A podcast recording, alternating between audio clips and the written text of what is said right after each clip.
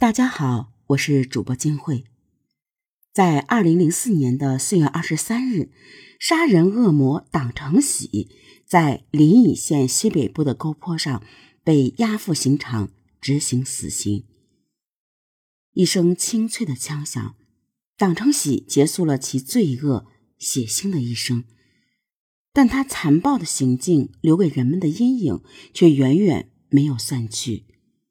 尤其当地的妇女提起那梨园中的一个个冤魂，总是难免毛骨悚然。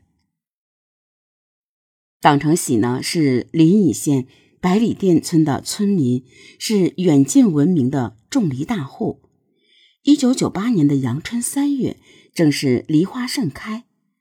党成喜坐在自家梨园的果棚前，尽管雪白的梨花散发出的阵阵芳香，而他。心中却正在谋划着一个罪恶的行动。党成喜经过精心设计，用了一年的时间，在自己的梨园建造了一座密室。从外部结构上看，密室的房屋结构简单，没有什么超群的技术；而内部结构却非常复杂。密室分上下结构，它的上边和普通民房一样，没有豪华的摆设。然而，当你打开墙角的一块木板，便出现一个地下室的洞口，沿洞口而下，经过几个弯道，就进入了密室。密室大约有十几平方米，里边呢有床、生活用品以及刀、绳、口夹、布条、胶带等工具。只要有人进了这个密室，就别想活着出去。党成喜将这个密室起名为。梨园地宫，宫殿建成了，缺的就是美女。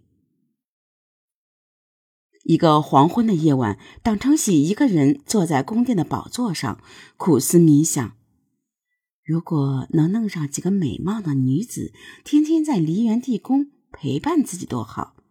白天有瓜果梨桃的美宴，晚上有妙龄少女的玩乐。这才是党成喜追求的所谓人间仙境。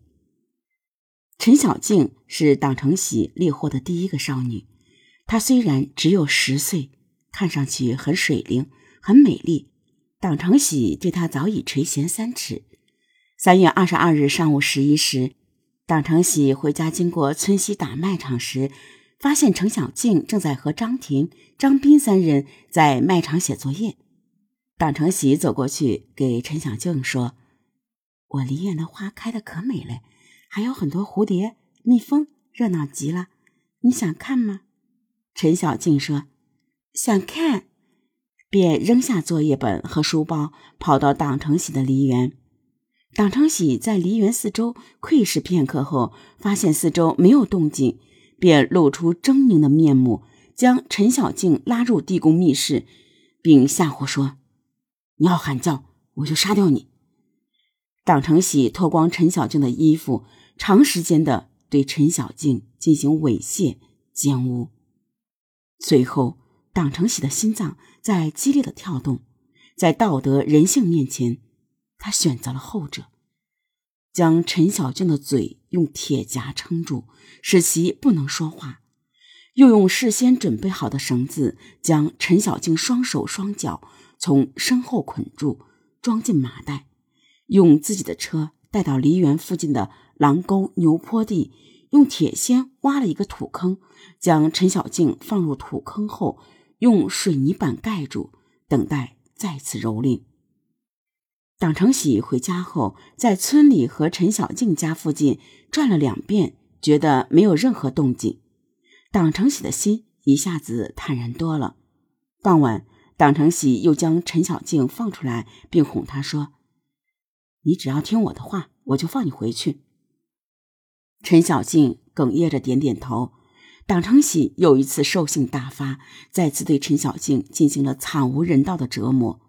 陈小静再次求饶：“你放了我吧，我的作业本还在卖场了，明天我还要上学，我求求你放了我。”党成喜狠狠地说：“你别想走了，地宫就是你的家，以后你好好扶持我吧。”说完，党成喜用胶带封住了陈小静的嘴巴和眼睛，再次将陈小静放入土坑内，盖上水泥盖板。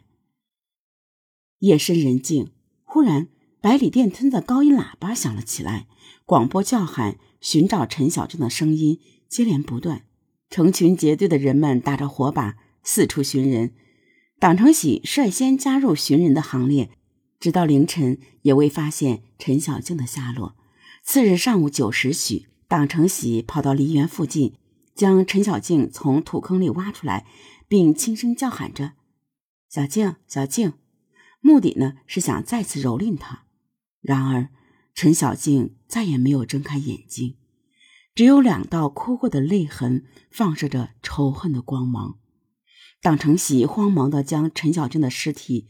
埋在了自己的梨树下，梨园密室从此笼罩上神秘可怕的阴影。八月的一天，党成喜骑摩托车从县城返回，在路边看见一个三十多岁的妇女往西走，便急急忙忙回家，开上三轮车，在马路边到处寻找猎物。这个妇女叫李小翠，当年二十九岁，因婚姻不和离家出走。党成喜以给其找工作为由。将其骗至自家梨园的密室。当这位妇女发觉受骗后，不顾党成喜的纠缠，向屋外跑去。党成喜用事先准备好的棍子当头一棒，将李小翠打倒在地，拖进地宫，剥光其衣服，捆住手脚，将其奸污。党成喜为了防止李小翠的逃脱，不让她穿衣服，如果叫喊，就给她上口夹。一次，李小翠骂了几句。党成喜就用事先准备好的缝化肥袋的线和针，将李小翠的上下口唇连续缝合了六圈，给其下体缝合了三圈。后在李小翠的求饶下，党成喜到本村一家诊所买了消炎药、止血药以及绷带、胶布等，给李小翠进行了简单的消炎包扎。李小翠经不住党成喜的疯狂折磨。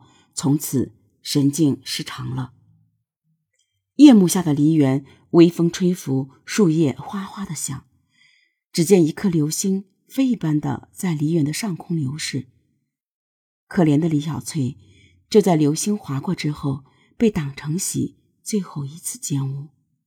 之后，党成喜将李小翠双手在两腿中间与双腿捆绑在一起，直到其停止呼吸。